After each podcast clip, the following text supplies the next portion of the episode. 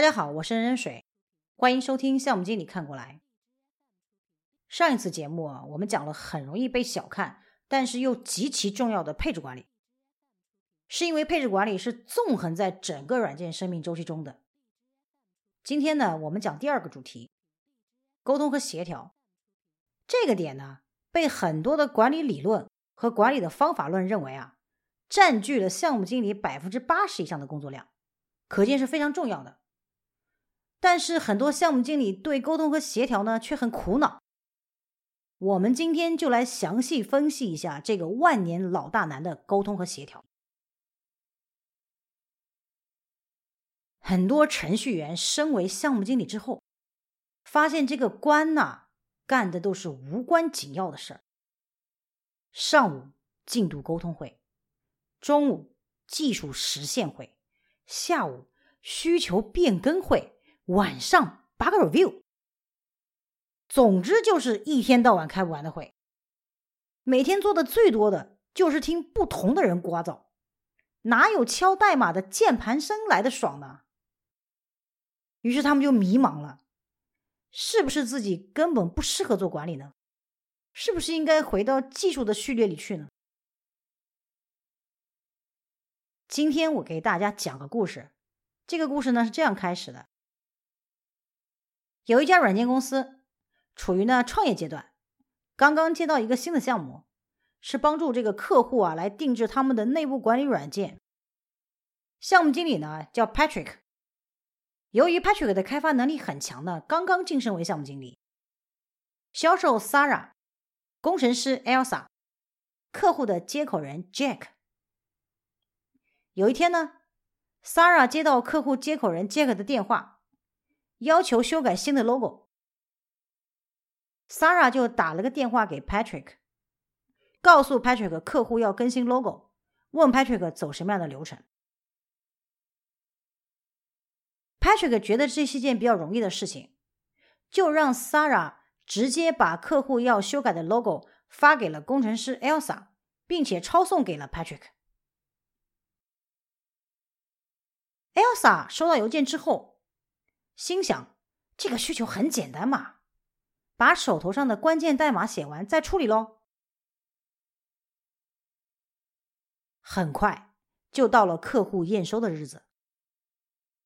由于这个项目进展非常的顺利，内部测试的结果呢也很不错，大家都是信心满满。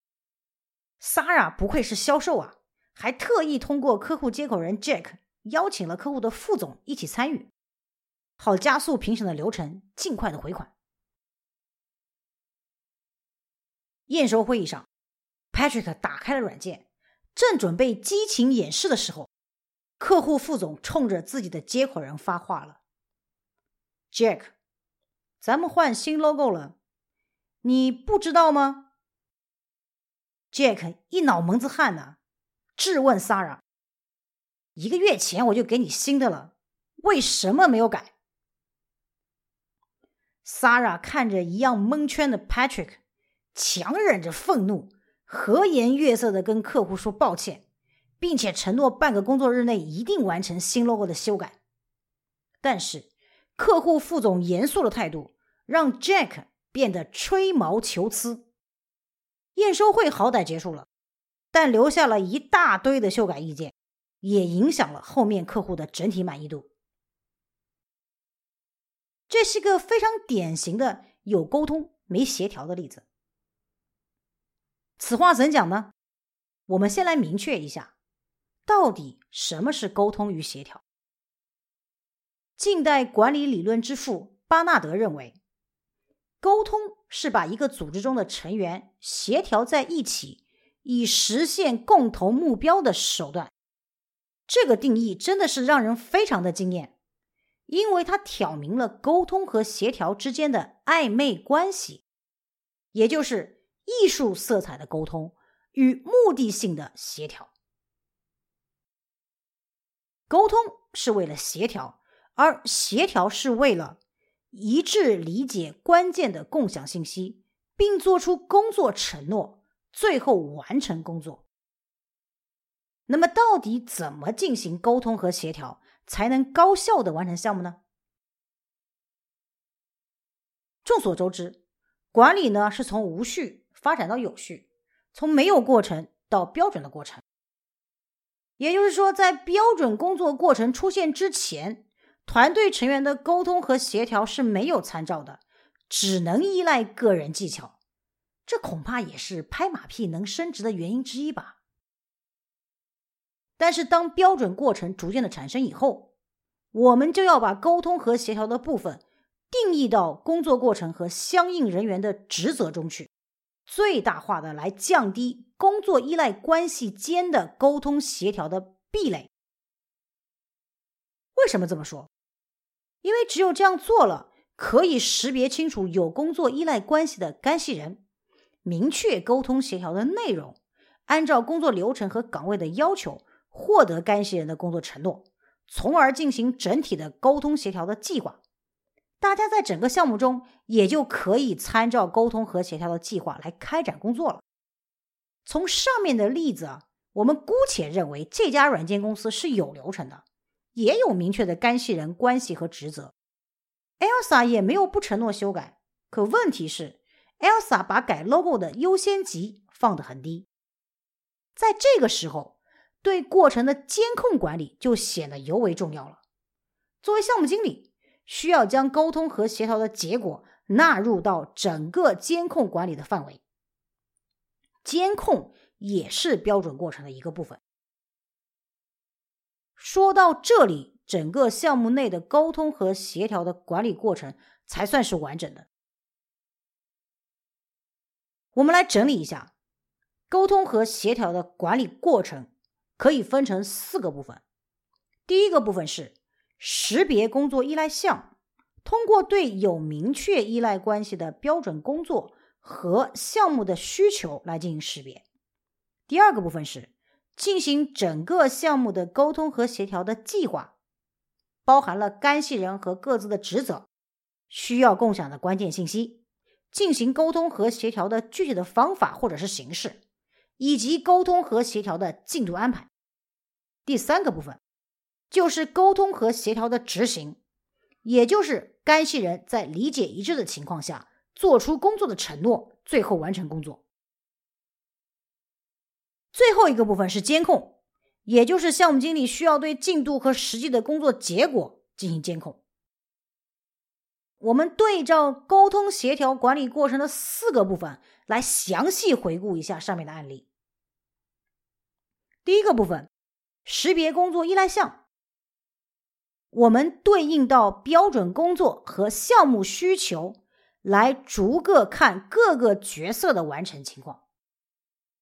销售 Sara，他明确的表示了修改 logo 的需求，并且询问了 Patrick 工作过程，同时也把 logo 发给了工程师 Elsa。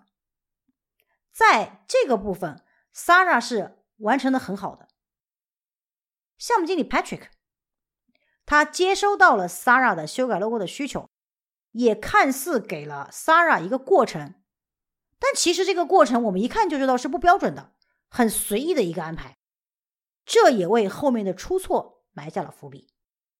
工程师 Elsa，他收到了 Sara 关于修改 logo 的邮件，并且也知道这是项目经理 Patrick 给他安排的工作。我们再来看第二个部分，制定沟通和协调的计划。这个部分其实项目经理 Patrick 是没有进行沟通和协调的计划的，但是多多少少做了计划中的一些事情。我们来看在计划的几个要点上，各个角色是怎么去做的。第一个要点，干系人的识别。销售 Sara、项目经理 Patrick、工程师 Elsa 都是非常明确的内部干系人。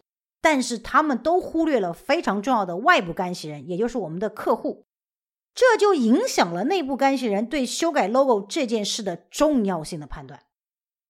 第二个要点，干系人的职责，销售 Sara、项目经理 Patrick 和工程师 Elsa 对于沟通这个职责都做得很好，但是销售 Sara、项目经理 Patrick 忽略了对沟通的管理的职责。而工程师 Elsa 更是忘了执行的职责。第三个要点，关键的共享信息。销售 Sara、项目经理 Patrick 和工程师 Elsa 对于需要修改 logo 这个信息都是明确的，但是 Sarah 漏了很重要的细节，也就是关于修改 logo 的重要程度。第四个要点，沟通的方法或形式，这一点大家都做得很好，大家通过电话、面对面的沟通以及邮件进行了有效的沟通。第五个要点，进度安排，这个是最致命的一点。大家都没有对完成的时间进行安排，你们知道吗？很多时候，为什么沟通和协调都是无效的？因为大家以为沟通和协调完了就结束了。那么，又为什么说进度安排没做很致命呢？因为无论是销售 Sara 还是项目经理 Patrick，都是要利用这个进度计划去进行监控完成的情况和工作结果的。你们说是不是很重要？我们接着看第三个部分，沟通和协调的执行。我们在第一个部分和第二个部分埋下了隐患的情况下来看执行的情况。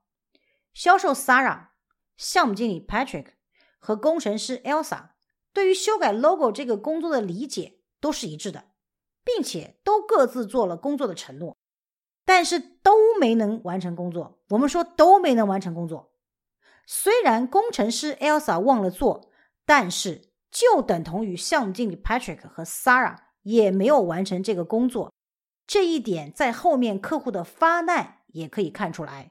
客户是对整个这家软件公司来进行发难的，而不是对某一个具体的个人。